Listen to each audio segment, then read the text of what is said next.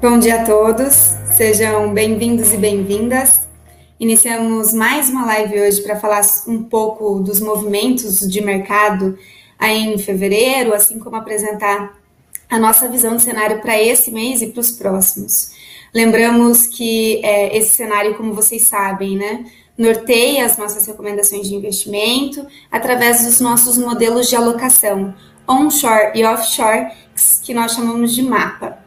Eu sou Julia Baulé, da equipe de estratégia de investimentos do BB Private, e a partir de agora, vocês já podem nos encaminhar perguntas pelo chat, tanto em relação a investimentos como em relação a cenário. Antes de passar a palavra para a Janaína Klichowski, eu quero só reforçar que essa live ela deriva do nosso relatório Estratégia de Investimentos, que nós divulgamos para vocês na sexta-feira passada, e caso não tenham recebido, me informem, por favor. Eu passo a palavra agora para a nossa estrategista-chefe de investimentos aqui dentro do banco, Janaína Klichowski. Bom dia. Bom dia, Júlia. Bom dia a todos. É, espero que todos estejam uh, bem é, nesse momento. É, e para começar, já passando direto para a apresentação e falando um pouco do nosso cenário para o mês de março. Deixa eu ir aqui para a apresentação. Então, para o cenário global, o que, que a, gente, a gente tem? É, é um cenário que a gente tem que diferenciar um pouco no ritmo de crescimento, o que é o mundo como um todo, principalmente países desenvolvidos. Depois a gente chega num gráfico que é, vai conseguir é, mostrar isso. Opa, acho que eu esqueci. Caiu aqui a minha compartilhamento de tela. Me dá só um segundo. Voltou. É... Então, o que eu queria lembrar é que a gente tem um cenário diferente de ritmo de crescimento e de início de aceleração de recuperação econômica, diferente do que é o mundo como um todo, principalmente países desenvolvidos versus Brasil. Então, a gente tem cenários diferentes em relação a, a isso, tá? E o cenário prospectivo, né, a gente pensando daqui para frente, é que a gente tem um cenário é, mais construtivo para o resto do mundo, principalmente para países é, desenvolvidos, países que estão vacinando mais cedo, que tem um percentual de vacinação mais rápido e que tem uma disseminação do, do Covid-19 menor ou mais controlada. Então, a gente vê uma assimetria de crescimento em relação a todos esses países, tá? É, e aí, Estados Unidos acaba saindo na frente também com o país ali, é, Israel, tá? Que inclusive é, serve de exemplo, não o, o, o case, mas é olhando o percentual de pessoas que são vacinadas ou que foram vacinadas em Israel, como é uma população bem pequena, dá para mais cedo saber o efeito dessa vacinação em massa da população em Israel em relação à, à, à contaminação do Covid-19, tá? Então, a gente tem, de fato, aqui é, uma simetria de crescimento bem diferente entre é, do, do, do, resto do mundo, é, do, entre os países, Estados Unidos saindo um pouco na frente, países desenvolvidos e asiáticos vindo um pouquinho logo atrás. Então, esse é um cenário que a gente tem. Depois, quando eu chegar e falar lá das nossas recomendações, eu vou é, explicar isso um pouco mais, tá? É, então, outra coisa também, a gente tem, uh, a gente está nesse exato momento dentro da, da safra de resultados, né? De corporativos lá fora, aqui. Então, a gente precisa também ver qual o impacto dessa recuperação, dessa contaminação um pouco menor do Covid-19 é, em todo no, no, no, mundo e essa recuperação de atividade. Mas um ponto que a gente já está meio pacificado é que a atividade econômica ela deve recuar nesses primeiros três meses do ano, tá? É, exceto os Estados Unidos, tá? Que aí a gente tem que lembrar que os Estados Unidos têm uma amplitude muito grande é, de, é, de estímulos para a economia. Então, quando a gente pensa para estímulos da economia, a gente tem estímulos monetários, a taxa de juros baixíssima, é, o, o Banco Central norte-americano injetando recursos na economia, o pacote fiscal que acabou de sair, de ser aprovado em todas as esferas ali, é, no, na Câmara e no Senado dos Estados Unidos, acabou de sair para assinatura do Biden, então são 1,9 trilhão é, de dólares que vai ser injetado na economia norte-americana, então os Estados Unidos acabam se destoando um pouco, inclusive quando a gente olha o tamanho do impacto do Covid-19 dentro da atividade econômica versus estímulos monetários e estímulos fiscais, os Estados Unidos sai muito na frente. Então, é um dos vários motivos que eles acabam ficando uh, aí para frente. É, a partir do segundo trimestre, a gente é, que a gente inicia em abril, como alguns países estão, estavam um pouquinho atrás, esses países acabam é, chegando num patamar muito próximo do crescimento norte-americano, é, e a gente tende a ter um pouquinho mais de convergência, mas ainda tem alguns países que ficam, uh, ficam para trás, tá? É, falei da questão ali, e eu queria agora ir para o gráfico para a gente conversar um pouco aqui sobre é, o ritmo de vacinação e o quanto esse ritmo de vacinação ele é importante aí para a recuperação econômica no mundo como um todo. Então a gente tem aqui um gráfico uh, do mundo, é, o número de doses administradas por 100 pessoas, quanto mais escuro, maior o número de pessoas que estão sendo vacinadas. Então a gente consegue, está muito claro uh, aqui observar que Reino Unido, olhando no mapa ainda, né? Reino Unido e Estados Unidos estão bem na frente, nosso colega aqui, é, Chile, bem na frente ali da questão de vacinação da, da população, é, assim como também é, Israel. Então, isso por si só já é um dos gatilhos que mostram porque a gente tem essa diversidade, essa disparidade de crescimento, principalmente agora no começo do ano, e porque Estados Unidos acaba liderando esse, essa retomada de crescimento econômico. Se a gente for para o gráfico aqui é, de, de bolinhas, né? Então, as bolinhas azuis são os países, é, as economias avançadas, e as rosinhas são as economias emergentes. Então, a gente consegue ver, tirar aqui uma resolução, um, uma conclusão bem é, evidente, que a disparidade de renda quando a gente olha em termos de países e depois como pessoas também, é que a, a, a, diferença econômica, o poderio econômico, a diferença ela acaba aumentando, exatamente porque esses países eles ganham velocidade mais rápido, eles têm a sua renda retomada mais rápida, enquanto esses países emergentes ou em desenvolvimento acabam ficando para trás nesse ritmo de crescimento por não estar inoculando, vacinando o maior número de pessoas. Então, aqui a gente acaba vendo essa diferença aí econômica ficando bem clara e esses países aí crescendo muito mais, é, vacinando muito mais e conseguindo restabelecer sua economia mais cedo. E aqui é aquilo que eu falei, Israel aqui é totalmente um ponto fora da curva, né? É, que é um país que tem o maior número de doses é, é, dadas para cada 100 residentes, tá? É, então a gente vê também que Israel, por isso que eu falei que Israel é importante. Por que, que Israel é mais importante? É, é importante na, na questão aí de olhar. Porque como Israel já vacinou uma bom, um bom percentual de pessoas e um grande é, em relação ao total da população, é que a gente já vê que Israel já começa a inverter essa, essa curva entre o número de pessoas vacinadas versus o número uh, de novos casos. Então, Israel já está naquela fase onde ela está é, tá, tá começando a fazer aquela inversão.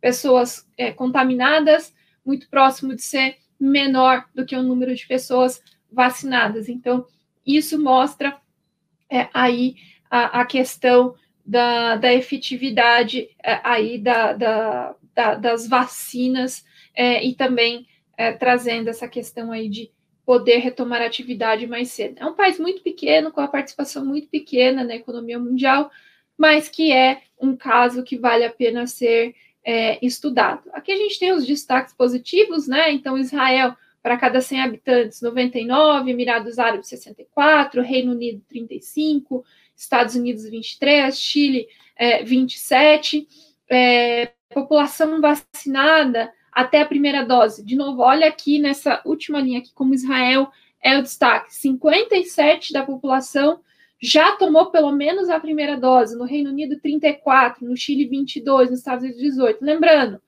que se for uma vacina diferente da Johnson, que é uma única dose, mas que for a maior parte delas são de duas doses, uma dose não uh, não torna a pessoa imune ou diminui a, a questão ali da, da, da, vacina. A gente precisa da segunda dose, mas aqui mostra como esse ritmo de vacinação é importante. A Estados Unidos, por ser muito grande, é, ele tem 18%, mas em número de doses administradas, Estados Unidos dispara na frente com 93 milhões de dólares. Inclusive, por isso, é, acabar é, aumentando a diferença econômica entre os países, já veio até uma discussão, inclusive, se fala muito dos Estados Unidos ter largado muito na frente em relação a isso, é, quando na verdade deveria ter distribuído essas doses para os países que não têm é, renda, valor, né, é, PIB, para poder gastar e comprar número de doses é, e isso acaba aumentando a diferença social aí, tá? Mas, é, enfim, é só um comentário aí rapidamente, mas esse gráfico deixa bem claro para a gente é, o quanto a, é, a gente vai ver essa disparidade de crescimento e esse crescimento liderado por alguns países, e aqui está bem claro para é, a gente que Estados Unidos e Reino Unido, pela sua relevância na economia mundial, vão liderar esse movimento de crescimento econômico, óbvio, antes de todo mundo, Estados Unidos, tá? E aí, exatamente por falar dessa questão de Estados Unidos, desse pacote de, é, de incentivo à economia é, de 1,9 trilhão de dólares pela administração do Biden aí que foi aprovado, eu queria dar um destaque antes nos últimos é, encontros que a gente fez, a gente falou muito sobre a eleição norte-americana e sobre é, ter ou não ter onda azul e a maioria de assentos dentro uh, do Senado norte-americano. Lembrando que uh, Obama era o presidente, mas não tinha maioria no Senado. Tanto é que ele teve até que parar a máquina pública por não ter é, envolver os republicanos para aprovar ali um gasto a mais para poder continuar operando a máquina pública. Quando a gente vai para o governo uh, Donald Trump, a, que é republicano, ele tinha a maioria republicana dentro do, do Senado, mas a maioria é, democrata dentro da Câmara. Mas ele conseguiu levar até mais fácil ali na sua relação com, com, uh, com Câmara e com Senado, até mais fácil que o Obama, tá? Quando a gente vai para o governo Biden, aí vou tentar puxar da memória de todo mundo, é, a gente tem que lembrar que governo Biden ele manteve a sua maioria dentro da Câmara e houve um segundo turno no Senado lá dentro uh, do, do, estado da Georgia com duas vagas. E se o governo uh, Biden levasse essas duas cadeiras, teria maioria simples dentro do Senado, coisa que Obama não teve mais que Trump tinha. Um, se os republicanos levassem, seria um cenário muito parecido uh, ali de relação entre os poderes com o, uh, o governo Obama. Fato é que na Georgia acabou que essas duas, esse segundo turno para as duas cadeiras do Senado foram levadas pelos democratas, mostrando uma grande derrocada é, dos, dos republicanos, tá? É, e aí, por que, que eu tô falando isso? Por conta, por conta dos, do, dessa própria aprovação desse pacote de 1,9 trilhão de dólares.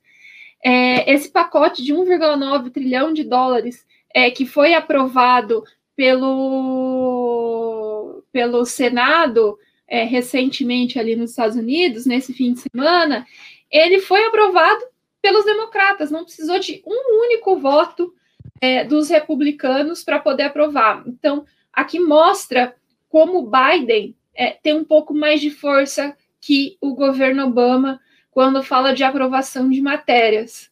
É, ele não precisa é, mais negociar com os republicanos, óbvio que acaba sempre acontecendo algum tipo de negociação, mas ele não precisa negociar tanto e ceder tanto ou deixar de ter alguma pauta porque ele tem a maioria. A única coisa que ele tem que tomar cuidado é conseguir 100% é, dos democratas engajados em uma causa, que às vezes acaba não acontecendo, mas nesse caso, desse pacote de 1,9 trilhão de dólares, acabou acontecendo. Bom, dado tudo isso, por que, que eu falei do pacote?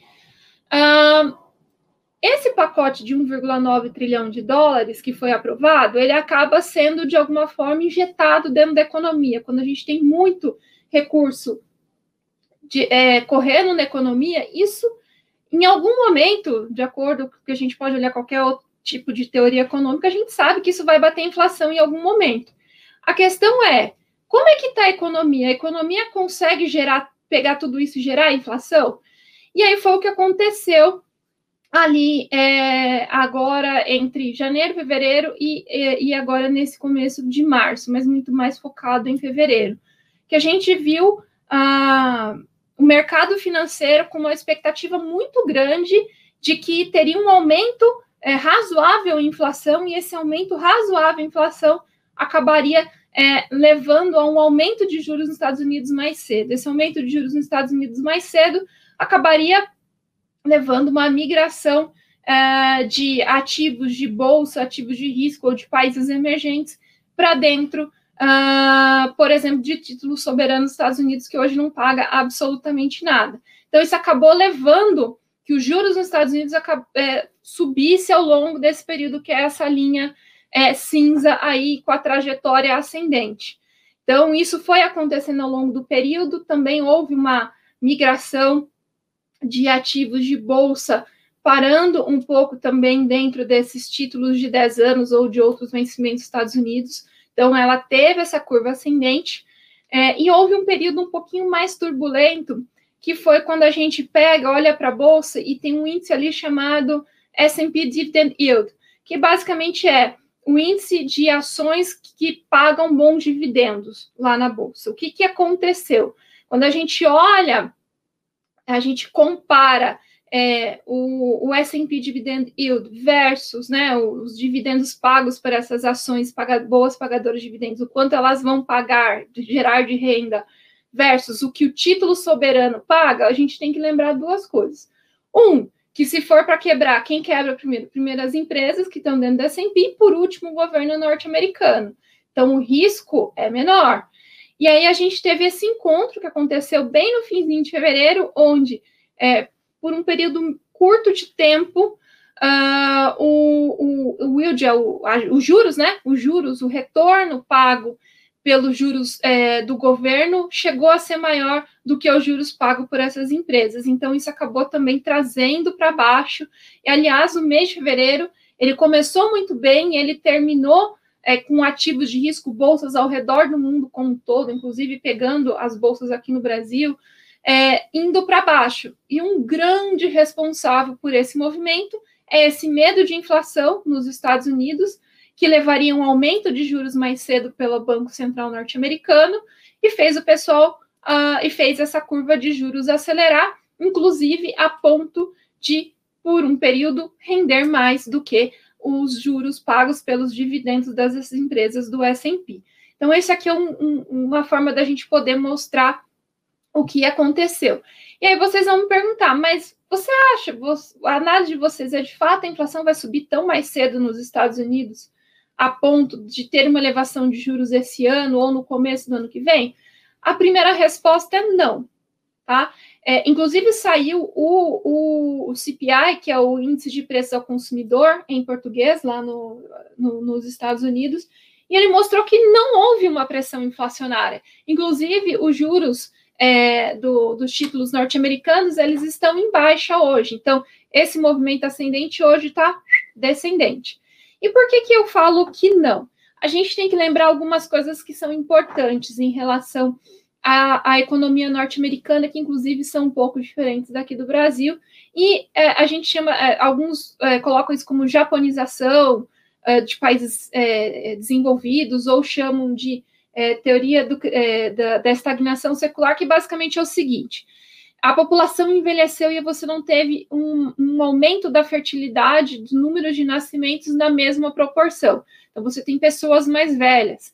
Essas pessoas mais velhas, elas têm uma proporção marginal a consumo menor. O que, que significa? Que se ela recebe uma renda de 100, como ela vai viver mais tempo, ela tem que é, guardar mais tempo. Então, a proporção do que ela tem de renda para gastar, ela vai ser menor do que, um, do que é, seria num, num cenário onde ela teria que guardar por muito mais tempo. Então, é, as pessoas, como vão envelhecer mais, elas têm que guardar por mais tempo o recurso. Então, a propensão marginal ao consumo da população como um todo, ela tende a ser menor. Então, se ela tem 100, independente se ela tem 20, 30, 40, 50 anos, não estou nem falando de range de idade, a propensão dela cai de consumo de, sei lá, de 80% ela vai consumir ela talvez passe a consumir só 60% e guarda 40%. Então, isso é desinflacionário.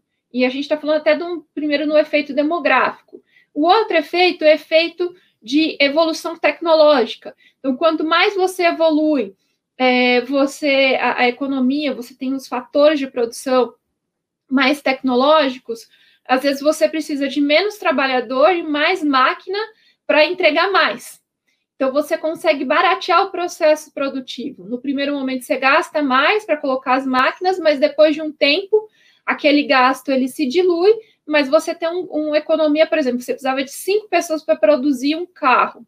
Você vai passar a precisar de três pessoas. Então, você tem uma queda no fator é, no fator trabalho dentro ali da, daquela produção. Então, é desinflacionário. E a gente vê, olhando, por exemplo, para dispositivos eletrônicos, a gente vê por cibersegurança, enfim, por vários outros efeitos aí que a tecnologia vem avançando rapidamente e, de fato, ela é desinflacionária. É, a gente tem vários, vários e vários motivos. Tem a própria medicina é, evoluindo, é, fazendo as pessoas viverem mais tempo, as pessoas cuidando da sua. Enfim, tudo isso é desinflacionário. É óbvio, quando a gente joga um trilhão de dólares, 1,9 com a 2 trilhões de dólares arredondando na economia, isso vai levar as pessoas a consumirem mais. Mas elas não vão consumir mais, porque como elas sabem que elas precisam guardar mais porque elas vão viver mais, a propensão marginal ao consumo, no termo economês que a gente fala, não aumenta. Ela vai gastar mais, mas ela vai, gastar, ela vai praticamente guardar a mesma proporção. Ela vai, vai ter mais renda na mão, vai pegar é, 40% vai gastar, vai guardar, por mais que ela tenha recebido mais, e 60% ela gasta. Isso é hipoteticamente falando, tá? Então é um ponto aqui interessante de porque a inflação não estoura. E o último ponto, porque esses juros não sobe tão rápido, é que os Estados Unidos antes tinha uma meta de inflação que ela era fixa, é não pode passar de 2%. No fim é, do ano passado, por conta da pandemia, o Federal Reserve, que é o Banco Central norte-americano, passou a ter uma, uma meta de inflação móvel, uma média de 2% de inflação por um período. O que significa em termos de política monetária? Significa que a inflação pode ultrapassar 2% por um tempo, que a gente não sabe qual é, porque eles não divulgaram. É, ou seja, simplesmente passar de 2% não é automaticamente um motivo para elevar a taxa é, é, juros, tá? Isso vários economistas discutem, cada um pensa, existem várias escolas na economia, mas é uma da, das mais importantes para a gente observar aí em relação a isso. Tanto é que a gente vê hoje essa, essa depois que saiu esse índice de inflação, é, as, os juros caindo nos Estados Unidos. E aí, quando a gente vem para o Brasil, aí o Brasil é um pouco mais complicado, né? É, a gente tem um aumento do número de ruídos aqui, seja pela esfera jurídica, esfera política, pela esfera é, é, de, de, de, gestão fiscal. Talvez a gestão fiscal tenha diminuído um pouco esse ruído por conta da PEC e a forma como ela está andando. Tem uma concessão aqui, uma concessão acolá, mas o cerne dela vem sendo mantido, tá? Eu acho que talvez o mais importante da gente discutir aqui é que o Brasil ainda está numa velocidade que e, e os números de casos do Covid-19 que não permite essa abertura da economia é, tanto quanto vem acontecendo em outros. Então, a gente vai ficar um pouco para trás nesse crescimento nessa recuperação de crescimento econômico. Além disso tudo, a gente é, tem que lembrar também todos, toda essa questão aí de aumento de incertezas em relação ao Brasil, em relação ao processo, até o processo eleitoral de 2022, por um ator novo, que não é tão novo, ter chego a, a, a esse processo. Então, isso acaba colocando o Brasil dentro de um holofote que não é tão favorável, tá? E aí a gente, se a gente pensar nesse holofote não tá favorável, e ainda até esquecendo esse assunto, é, esse assunto mais recente, é, pensando um pouco na questão fiscal, que vinha muito se debatendo, como que essa PEC que ia, o que, que não ia, por exemplo, ser cedido, é que, e também toda essa questão da curva de juros lá nos Estados Unidos, a gente tem aqui nesse gráfico essa parte pintada aqui de cinza, né? Que é o fluxo é, estrangeiro diário para a Bolsa de Valores. Então a gente vê que em fevereiro esse fluxo ele foi negativo a partir do, do meio, um pouquinho depois do meio do fim, ali por volta ali do dia 19, ele se torna negativo. Principalmente por aquele movimento da curva de juros que eu mostrei no gráfico anterior. É, então, houve muita retirada de recursos de países emergentes é, e foram uh, para o flight to quality, que a gente fala, né, foram parar dentro do, dos Estados Unidos, né, o safe haven, os, os países mais seguros é, por conta disso, e tem muito medo do que aconteceu em 2013, que eu não tenho tempo para falar agora, mas depois uma outra, outra vez eu falo. É, e também tem o próprio ruído fiscal aqui no Brasil. Então, a, é, a Bolsa, ela acabou sendo puxado para baixo, muito por essa questão aqui do estrangeiro tirando o recurso do Brasil, a gente vê essa correlação em relação a isso, pelo esse movimento negativo aqui, ó, essa mergulhada da bolsa aqui no fim, versus esse retirada de recurso de estrangeiro, e a gente também vê esse movimento inverso, né, da bolsa contra o dólar, tá?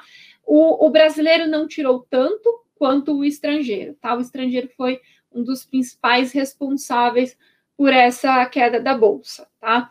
É, é, então é isso assim, é de principal de cenário que eu queria falar.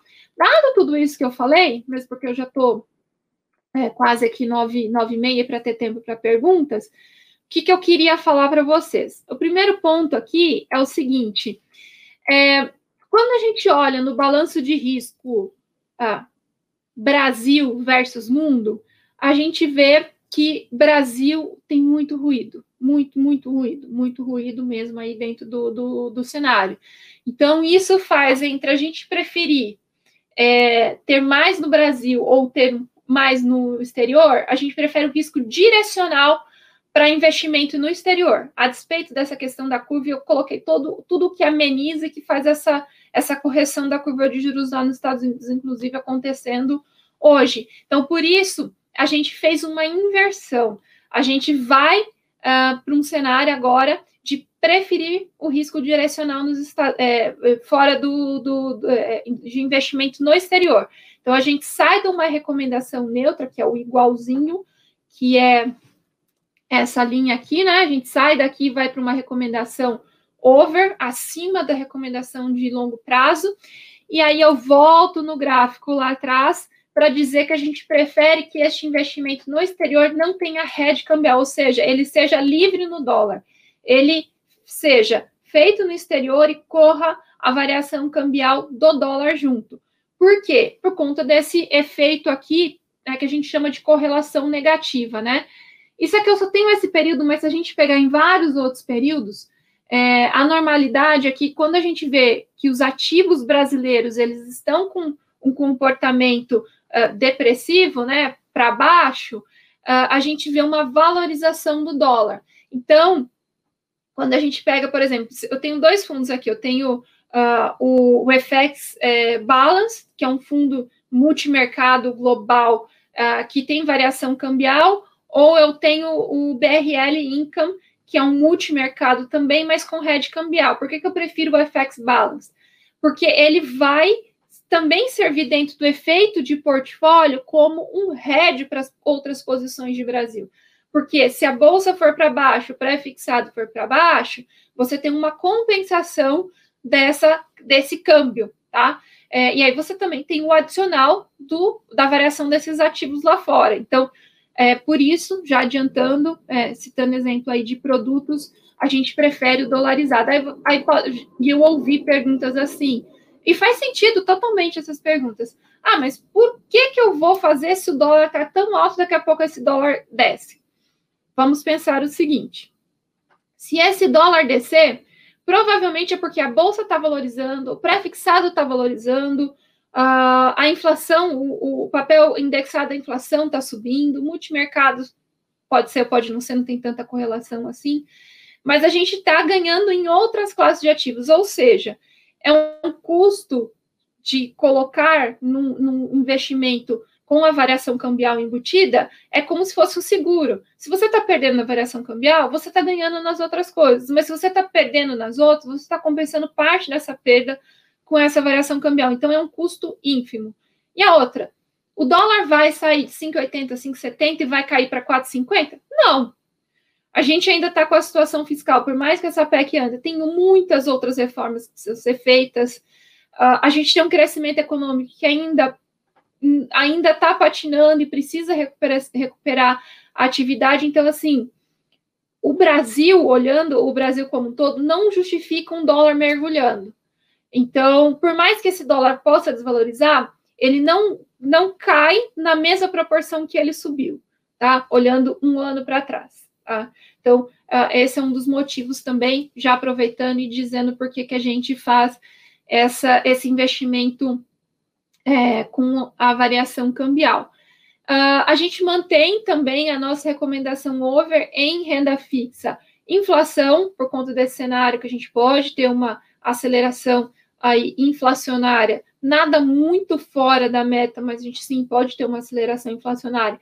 Ganha-se nesse componente é, inflação, perde-se no, no, cupom pré-fixado, é, ou não, né? Tudo depende de qual é o preço que você comprou esse papel indexado, por exemplo. Mas ganha-se nesse componente, e ele é defensivo, você mantém um juros real dentro da sua carteira. O pré-fixado tem muito prêmio na curva que eu expliquei na, na live passada, só que não é um prêmio que vale a pena ir além do que a gente recomendou de longo prazo, mas ter algum tipo de posicionamento nesse momento ainda vale a pena, mesmo porque se a gente começar a elevar a taxa de juros aqui no Brasil, na reunião que a gente tem agora esse mês do Copom, ou ficar para a reunião de maio, ainda vai ser bem gradual. A gente não tem o IPCA, não sei nem se já saiu o IPCA ou não. Deixa eu ver se eu consigo ver aqui. É, até então, a gente trabalhava com um cenário de que o IPCA não, é, não subiria. Ó, o IPCA acabou de sair, tá? Então, o IPCA de janeiro, de fevereiro, ele fechou 0,86, houve uma elevação em relação a fevereiro. E aí, uma coisa que é importante, ó, o IPCA, a gente tem um componente que a gente chama índice de difusão. Difusão significa o quanto se disseminou dentro da economia de 0 a 100 é, essa elevação de preços. É, e aí a gente vê que o índice de fusão do mês de janeiro, ele era de 65%. Então, ele se disseminou em 65% da economia essa elevação de preços. Quando a gente olha, eu estou fazendo superficial, tá? Que eu peguei aqui agora no, no tablet. Esse índice de dispersão, ele caiu em fevereiro para 63,5, arredondando. Então, saiu de 65,5 para 63,5. O que, que significa? A despeito da gente ter uma elevação da inflação nesse mês, ele se concentrou em poucos itens. Então, o que significa que a gente não tem é, uma inflação que está se disseminando ao consumidor na economia como um todo. Então, é, enfim, de novo, batendo o olho, lendo o título das matérias aqui, tá? Então a gente a gente olha que essa inflação ela ainda de alguma forma ela está é, controlada e não tão disseminada na economia como um todo. Quando essa essa inflação ela não está com difusão alto, significa que você ainda consegue controlar com ações em alguns pontos é, específicos, tá? É, mas enfim, não consegui ler tudo aqui, então não dá para eu discorrer tanto sobre isso. Então acaba se ganhando dentro desse índice. É, e aí, quando a gente fala de produtos, que a gente cita, se vai falar de inflação curta, né? É, pegar papéis de CRA, CRI e debênture até três anos, Uh, as Bs não tem nada tão interessante direto, é, vale a pena as NTNB se for 24, 25 atualmente, é, que é mais para inflação é, longa, média longa, né? Aqui, investimento no exterior, que eu comentei com vocês, a preferência entre estes dois pra, é, é o FX Global Balance, por ele é, ter essa variação cambial embutida, mas para quem não se sente confortável, cada um é do seu jeito, tem o, o, o fundo é, redeado, que não tem a variação cambial embutida, que é o BRL Income, tá? Uh, o biotech faz super sentido pela tendência de médio e longo prazo, se a gente falar também de investimento no exterior mais para ações, tá? Quando a gente pega as nossas posições de recomendação internacional, eu não me lembro se eu já trouxe antes ou não, mas vamos lá. É, a bolsa dos Estados Unidos ela tem um componente muito diferente da bolsa europeia. A bolsa dos Estados Unidos a gente, ela tem muito mais um componente de de, de velho, tá? É, de, de growth, perdão, de crescimento. É, tem mais ali é, big techs, tem mais uh, Tesla, enfim, é, é, esses componentes. Enquanto a, a bolsa europeia é muito mais de valor, é muito mais ligada a questões cíclicas. Como a gente está falando de uma recuperação de crescimento é, econômico, a gente prefere, nesse momento, ações mais cíclicas. E Estados Unidos puxou demais, porque ele cresceu mais. A gente agora deve ter uma aceleração também na Europa. Por isso, entre ações dos Estados Unidos e Europa, a gente prefere Europa a Estados Unidos, e aí manter a exposição é, neutra em emergentes, como um todo. China, a gente separa numa caixinha, porque ele é bem diferente do resto tem uma bolsa muito mais parecida com a bolsa norte-americana, Japão também. E quando a gente vai para renda fixa, gente, não tem é, é, yield, né, que a gente fala, ou é, é, remuneração na renda fixa, está muito difícil. Então, para conseguir, porque o juro está muito baixo, aí tem que tomar um pouquinho mais de risco na renda fixa, é, e aí é, ir para a renda fixa high yield, tá? Eu falei bastante, é, porque tinha muita coisa. Eu sei que eu não falei tudo, porque não dá mesmo por conta do tempo. Então, eu vou passar para a Júlia para a gente ir para a parte de perguntas e respostas. Obrigada, Janaína. A primeira pergunta que eu trago é da Márcia. Ela pergunta sobre esse alívio na pressão dos treasuries, né? Citou ali o dado do CPI. O investidor estrangeiro ele deve voltar para o Brasil ou o cenário local impediria esse movimento? Márcia, essa é aquela pergunta de um milhão de dólares, né? É, vamos lá. Se a gente comparar, eu vou pegar dois países emergentes, lembrando que o Brasil compete com recursos com todos os outros emergentes: Turquia, África do Sul, México, Argentina. Se bem que da Argentina a gente acaba levando, né? A Argentina está de novo negociando ali com o FMI, é, ajuda ah, enfim, por conta de tudo que está sendo feito lá. Mas vamos pegar é, Brasil e México, que são dois muito semelhantes, estão mais ou menos ali na mesma parte do globo, não tem tanta diferença entre cultura, entre, enfim, entre várias coisas ali em cada um desses países. O Obrador, se não me engano, é o presidente do México versus o Brasil. Vamos esquecer do Obrador, que é um pouquinho diferente do perfil do Bolsonaro, e o Bolsonaro. Vamos falar especificamente sobre economia. Como é que está o fiscal do México? Melhor que o Brasil. Como é que está a recuperação econômica mexicana? O México, na questão do Covid-19, está um pouco melhor que o Brasil. Então, o que, que significa? Que significa que México ele vai sair mais cedo dessa, vai, vai voltar a ter um crescimento econômico mais cedo que o Brasil. Lembrando que México é, tem muito é, relacionamento com os Estados Unidos. Então, eles comercializam muito o que eles fazem lá com os Estados Unidos, que vem crescendo mais. Então, entre, entre México e entre Brasil, México vai receber mais recursos que o Brasil, tá? É, se eu fosse uma locadora global, se eu tivesse 100 reais para colocar entre México e Brasil, é, provavelmente eu colocaria, sei lá, 70%, 60% no México e o restante aqui no Brasil, tá? É, mas, de novo, vamos lembrar que o juros está muito baixo no mundo inteiro. Então, tem que procurar oportunidade. A renda fixa no Brasil também está pagando muito pouco. Então, onde que tem oportunidade para o investidor estrangeiro? Ele tem oportunidade na economia real. É, então, são os leilões aí de concessão de rodovias, de portos, de aeroportos, é, e aí o, o yield, o rendimento pago sobre isso é muito bom. Aí a gente fala que o Brasil tem muita oportunidade, é só olhar como está a infraestrutura aqui no Brasil. O quanto vem? Não vem tanto assim, viu, Márcia? Porque enquanto a gente não passar uma confiança na questão de condução de política fiscal, é, a gente a gente fica com um pouco de desconfiança, tá?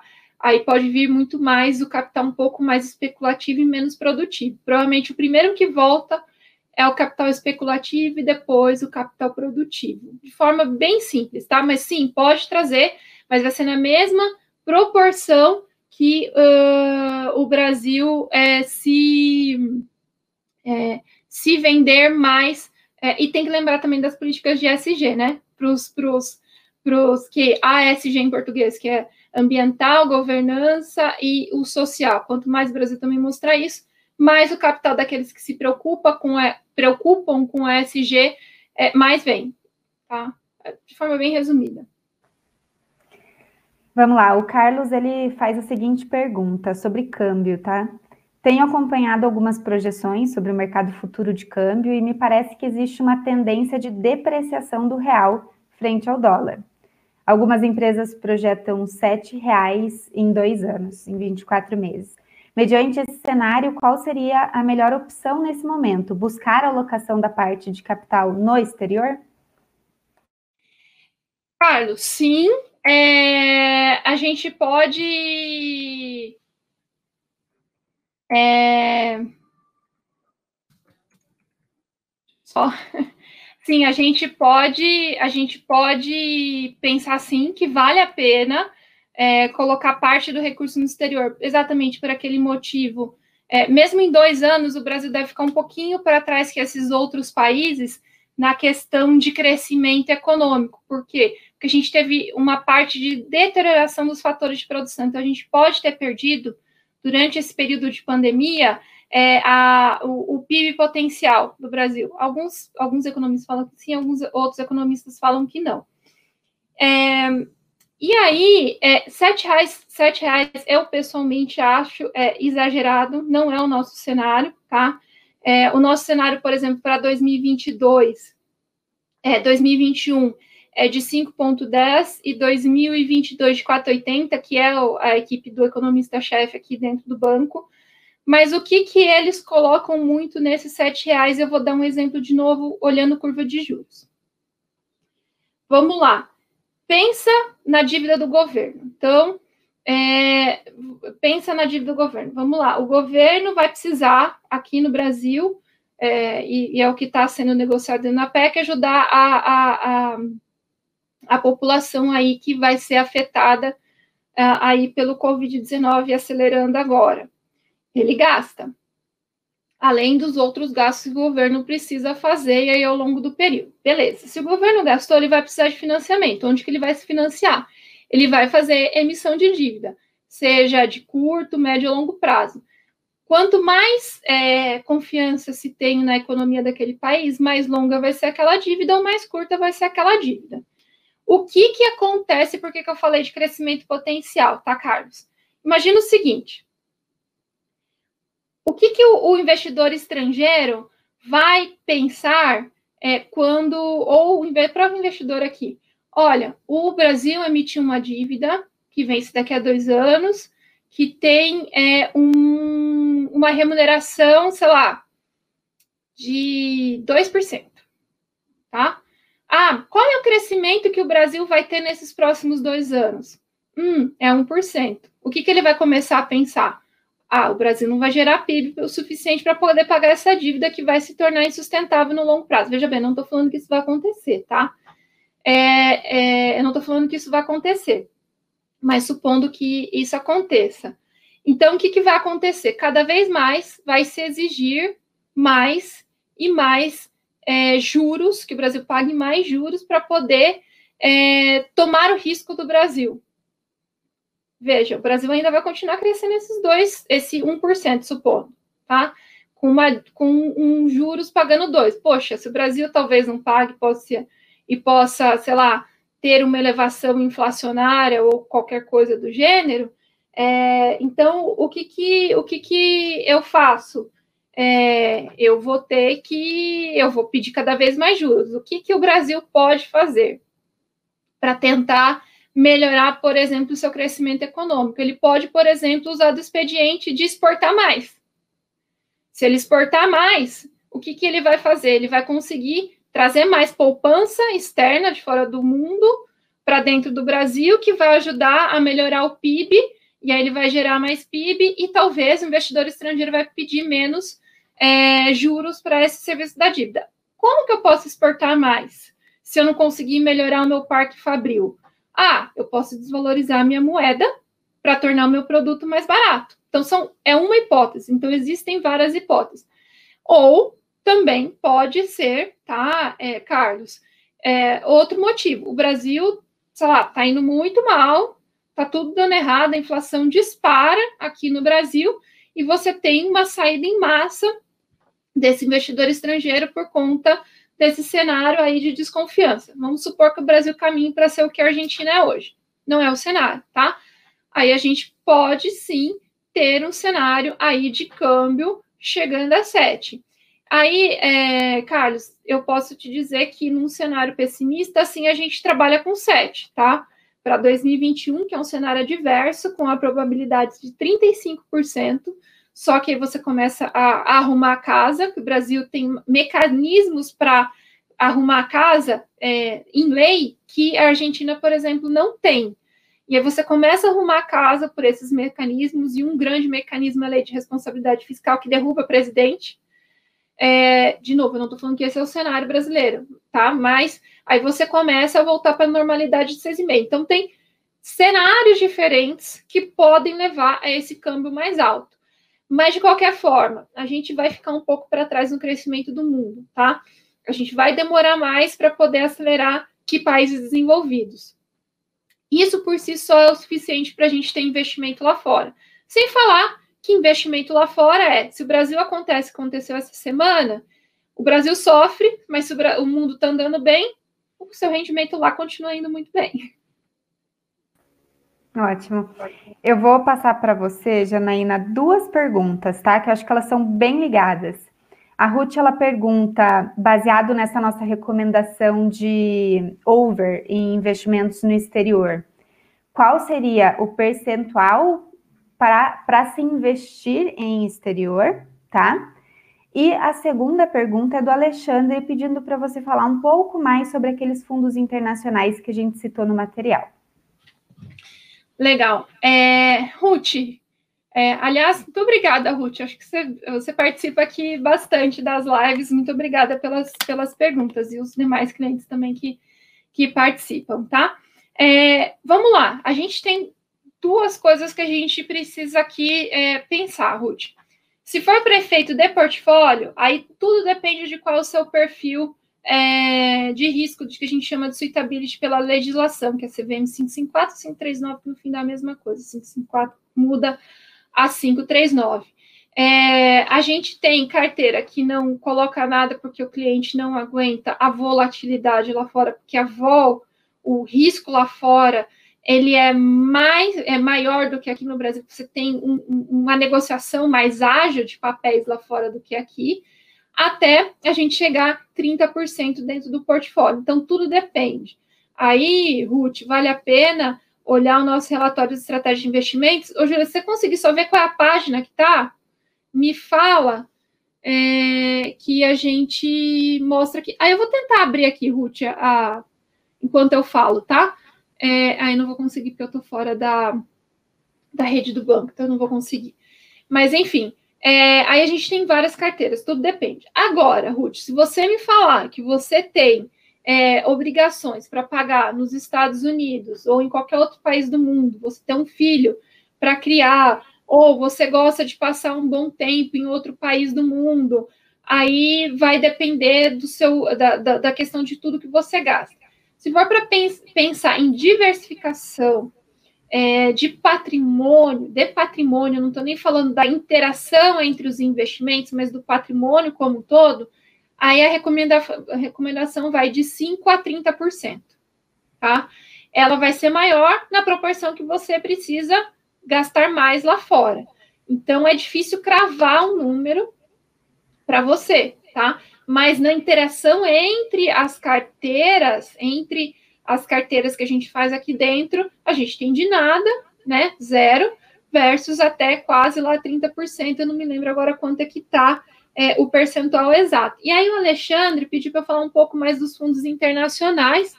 Eu vou. Se você conseguir subir, Daniel, eu agradeço. A lâmina. É, a gente tem dois fundos uh, que tem. Ai, muito obrigada, Daniel. É, tem esses dois fundos, que é o BB BRL Income e o Global Balance. Qual que é a diferença entre eles? A primeira questão, o BRL na frente significa que ele é todo o rendimento em reais, tá? E tudo que tiver FX significa que ele tem a variação cambial normalmente ao dólar apenas. Alguns têm real versus euro, mas normalmente é o dólar. Então aqui a gente já tem na, nos fundos que são do private mesmo, que a gente não compartilha com outros segmentos do banco, esse indicativo. O Income, ele é um fundo que ele é do JP Morgan, que a gente é, replica aqui dentro do Brasil, e ele vai fazer muito a questão de diversificação global no mundo como um todo, e dentro da renda fixa ele pode ficar comprado, vendido, e ele vai trabalhar o que a gente chama de duration. Ele vai trabalhar uma duration mais curta, mais longa, média, vai procurar que país do mundo que tem é, melhor é, retorno para esses juros, e ele também vai ter uma exposição a essa questão é, de, de, é, de ações, mas sempre procurando gerar income, sempre procurando gerar renda, tá? Então, ele, ele é muito bom, eu te diria, é, Alexandre, nessa questão, principalmente da renda fixa global e essa interação com, com a renda variável. O Global Balance ele é um fundo mais balanceado, ali na proporção de 70-30, 60-40, sendo maior percentual em renda fixa. É, o que, que ele faz diferente do Income? O Income ele é gestão do JP Morgan, que a gente traz aqui para dentro do Brasil. O Balance é um fundo da BBDTVM que vai comprar ETFs ou fundos de vários gestores no mundo como um todo. Então, ele ele reduz o risco gestão, então ele não fica só no JP Morgan, ele vai ter BlackRock, ele vai ter Morgan Stanley, ele vai ter Vanguard, ele vai ter vários outros gestores, e ele vai sempre travar o mínimo que ele vai ter em é, renda variável, que é 30%, e pode chegar até 50%, mas ele, deve, ele vai trabalhar dentro dessa range, e como ele está comprando tudo lá fora, ele não. Ele, e aí a gente, como a gente quer ter a variação cambial, ele não vai trabalhar, ele não vai travar esse câmbio, tá? Então, ele vai trazer para dentro dele essa variação cambial. Então, aqui a, a diferença tá, o income, ele vai sempre procurar renda em vários mercados com gestão do JP Morgan, e aqui, no caso do Global Bonds, ele vai procurar os melhores é, investimentos, é, mas que não necessariamente gerem é, renda, gere um pingar lá durante cada período na conta é, do fundo, tá? E aí, no caso do JP Morgan, ele, se, se, ele gera uma renda lá, ele vai ter que procurar onde reinvestir esse income, essa renda.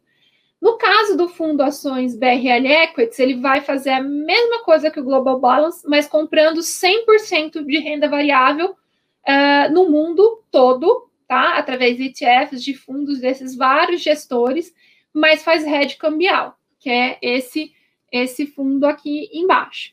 O fundo de baixo, o FX Equities, é a mesma coisa que o BRL Equities, mas ele não vai fazer hedge cambial.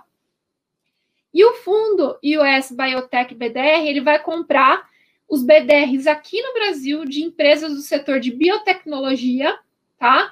Vai comprar também um pouquinho de, de ações lá fora, na proporção máxima de até 20% diretamente ou de ETFs diretamente lá fora, mas sempre na tese de biotecnologia, e ele vai fazer rede cambial, tá? Infelizmente, ele não tem o BRL na frente, porque não é um fundo do private, é o private que estabeleceu essa diferença entre qualquer FX e BRL, para ficar claro, mas eu cravo para você que esse fundo tem rede cambial. Então, esses aqui são os fundos que a gente mais indica tá?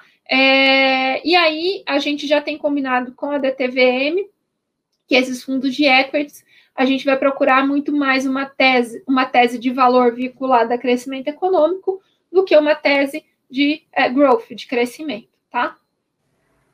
Ótimo, Janaína. Eu vou aproveitar que você está na tela dos investimentos é, para uma pergunta da Lecir sobre espaço para investir em renda fixa no exterior. Se há esse espaço para investimento em renda fixa lá fora e qual seria a melhor alternativa em renda fixa?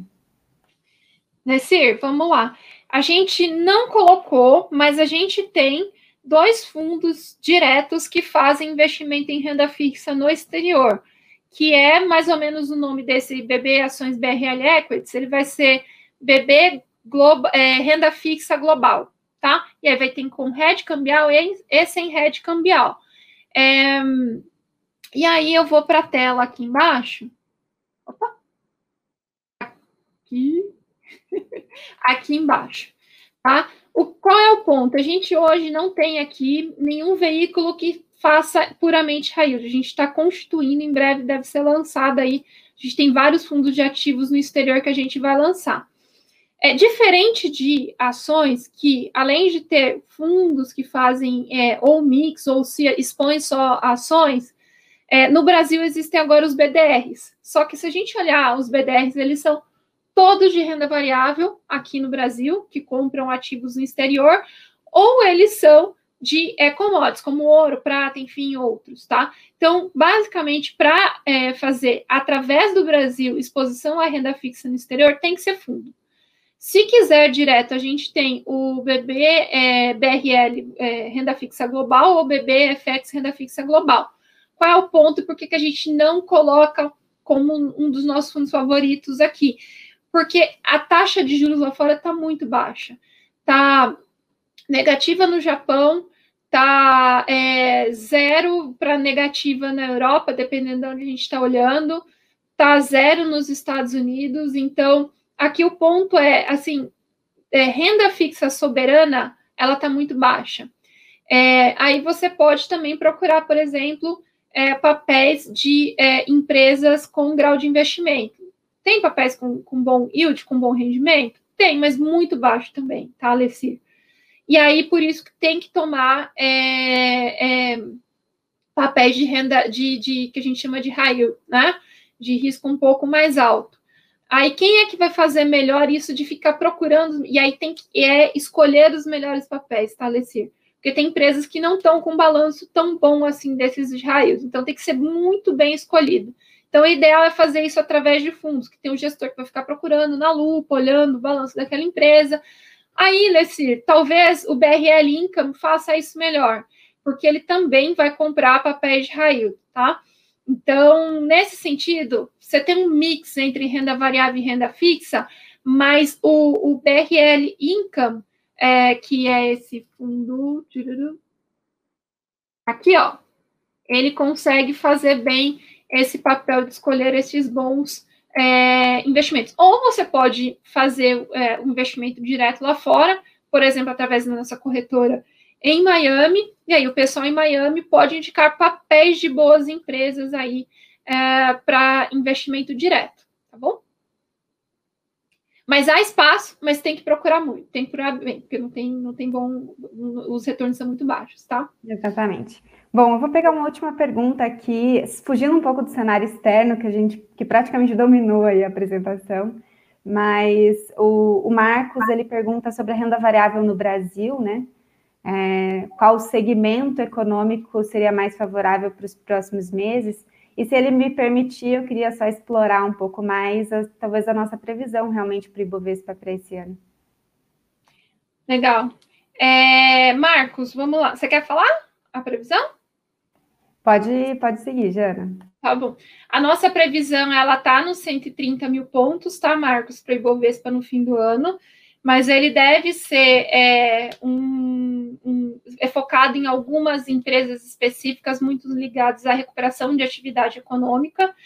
Se for para cravar um setor que é, vai ter um bom desempenho, considerando como o mundo como um todo, se recuperando de atividade, inclusive tendo que investir infraestrutura, é, em, em, em, setores vinculados ao crescimento econômico, a gente pode falar do setor de commodities, commodities metálicas, enfim, é, é um bom setor aí para a gente pensar. É, eu diria que é um dos melhores para a gente pensar aí é, em, em recuperação de atividade, além de todas essas outras é, outros setores ligados aí à tese de crescimento. A gente pode citar também, é, Marcos, é, setores que são beneficiados por um crescimento econômico. A gente pode falar de alimentos, de novo, a gente volta, por exemplo, para commodities, é, setor de, de commodities vinculado, de commodities alimentícias ou, ou de, de metais, por exemplo é, de mineração, por exemplo. Ah, aí a gente pode citar, por exemplo, é, é, empresas de proteína animal, né, então a, a, população aí voltando a circular, consumindo hambúrguer, indo para fast food, é, fazendo festa quando voltar, vai se encontrar comendo. É, é, tradicional, não importa em que local do mundo que isso aconteça. Então, por exemplo, proteína animal ou se a gente pegar também, que é uma, uma nova tendência aí, que é empresas vinculadas à questão de saúde, é, é, esses seriam aí as principais é, que a gente pode citar, tá? Bancos, alguns bancos também fazem sentido é, também, tá? Eles são, eles é, são favorecidos aí por um, por um, por um momento de crescimento econômico, cedendo crédito, ah, os bancos fizeram um bom, é, uma boa gestão de balanço durante a pandemia, fazendo as provisões necessárias. Óbvio que a gente vai ter que, no caso dos bancos, ter que acompanhar é, se a inadimplência ela acaba no, aumentando ao longo do período, mas eles fizeram bastante, é, bastante é, provisões para os balanços aguentarem algum, algum aumento de inadimplência ao longo do tempo. Ótimo, Janaína. Eu acho que, em benefício do tempo, a gente precisa encerrar, mas agradecer novamente a participação dos nossos clientes na live desse mês. Convidamos a todos para participar na próxima live do mês é, de, ab de ab abril. abril. e, é, no mais, eu só queria responder algumas perguntas que eu recebi sobre o material. O material a gente vai liberar para os bankers logo após o encerramento, e vocês podem solicitar diretamente para eles mas a apresentação e o vídeo serão disponibilizados no nosso canal do YouTube. Então, o Banco do Brasil tem o um canal oficial. Dentro do é, canal do banco, existe uma playlist chamada BB Private Talks. E lá a gente disponibiliza esse vídeo. Provavelmente vai estar disponível já a partir de amanhã. No mais é isso, pessoal. Muito obrigada e um bom dia a todos. Até a próxima.